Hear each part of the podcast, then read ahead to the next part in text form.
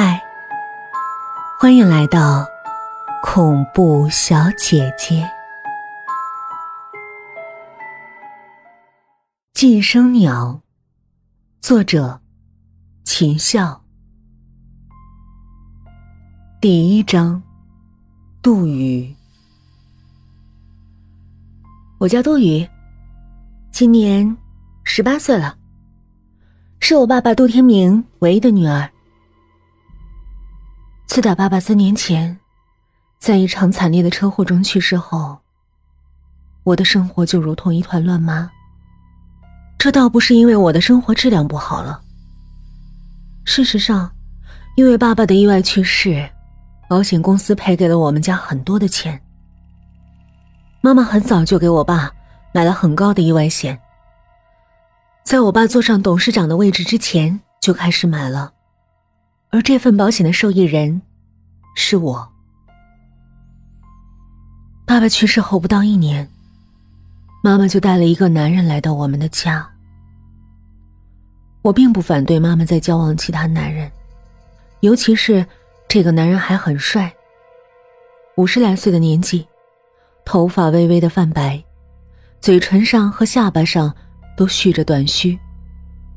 看着我妈的时候，眼神中透露出温情和关爱。他对我也很好，对我笑的时候，我总有一种吴秀波站在我面前的错觉，言谈举止透着儒雅。日常的礼仪也周到齐全。总之，在爸爸去世后的一段时间里，他成功的在我的世界里挤占了一个位置，也排遣了许多我因丧父导致的阴郁心情。一年后，他们结婚了，他也就成了我的继父。假如仅仅是我多了一个继父的话。还不至于影响我的生活。随着继父一同来到我们家的，还有他的儿子。他叫子规，一个同样帅气的男孩。他比我大三岁，身材高大，样貌英俊。和他爸爸的那种儒雅随和的气质不同，他脸上多了些棱角，是属于。冷静小生的派头。自打他来到我们家的那一天起，在我的内心就起了一层波澜。也许是因为他的长相，我知道他很帅，是我从小到大从未见过的那种帅气。但更让我着迷的是，他的眉眼和我颇有几分相似。曾听老人们讲过，一男一女两个人，要是长得像对方，那么前世有可能就是夫妻，今生再见就是为了再续前缘的，也就是传说中的夫妻相。所以，在后来的相处中，在我称呼他哥哥的时候，心里总有点小别扭。但转念一想，又有什么关系呢？反正他和我又没有血缘上的关系，他只是我继父的儿子。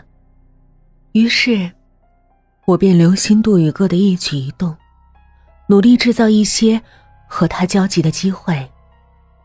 比如，我买零食的时候会多买一份送到他的房间；逛街的时候看见哪件衣服适合他穿，也会买回来送给他。在他生日的那天。把提前很久就定制的大蛋糕摆在他面前。然而，在他收到我的零食时，会说：“下次不要再买了，他不喜欢吃。”在我兴高采烈的拉着他试试我买给他的衣服时，他会说：“这衣服很贵吧？回头把钱给我。”当我把精心准备的生日蛋糕摆在他面前的时候，他却对我说：“他对奶油过敏，吃了以后身上会起红点儿。”结果，我和妈妈还有继父分着吃掉了那个我亲自给他设计的大蛋糕。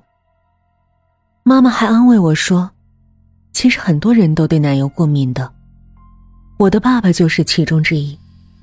每次过生日的时候，生日蛋糕都是给我吃的，他自己一口都不碰。”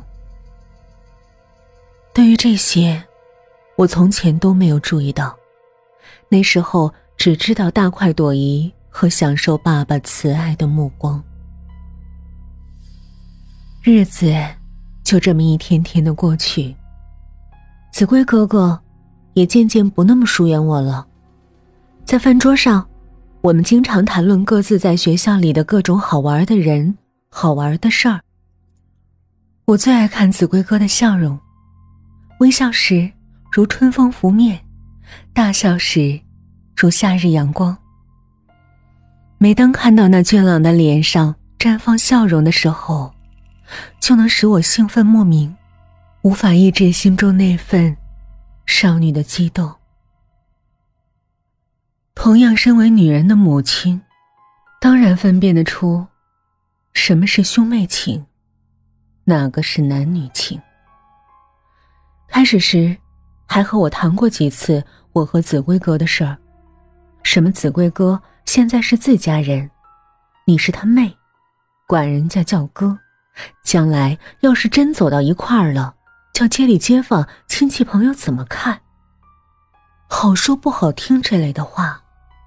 后来见我根本没往心里去，加之我和子规哥又不是亲兄妹，也就听之任之了。反正都是自家人，既是儿子，又是女婿，里外都不吃亏。我每天都沉浸在这种若有若无的幸福感受中，憧憬着我和子规哥哥的未来生活。但我始终觉得，子规哥哥对我若即若离，忽冷忽热的。有时候我可以陪他聊上好久，甚至。依偎在他的肩上，抱紧他的胳膊，感受他身上的温度，听他急促的心跳。我能感觉出，子规哥哥也是对我动了心的。可有的时候，他就会一整天的冷着脸，我撒娇也不看我一眼，我去拉他的手，他也会轻轻的推开。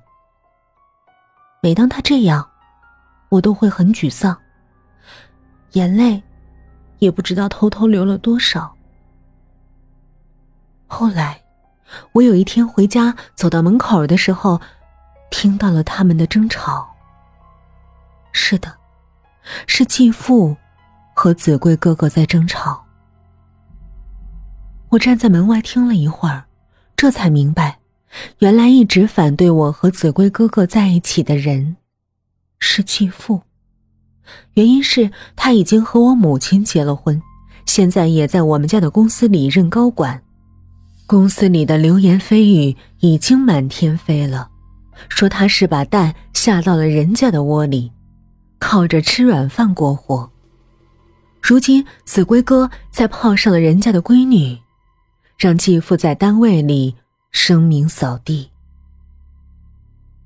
我进门后。他们停止了争吵，看我的眼神儿显得五味杂陈。我也和继父表明了我的态度，跟他说，是我喜欢子规哥哥，希望他能同意我们在一起。但继父的态度很坚决，并且在外面给子规哥租了房子，让他搬出去住。而这么做的结果就是，使得刚刚有点温馨的家。又变得阴冷无味。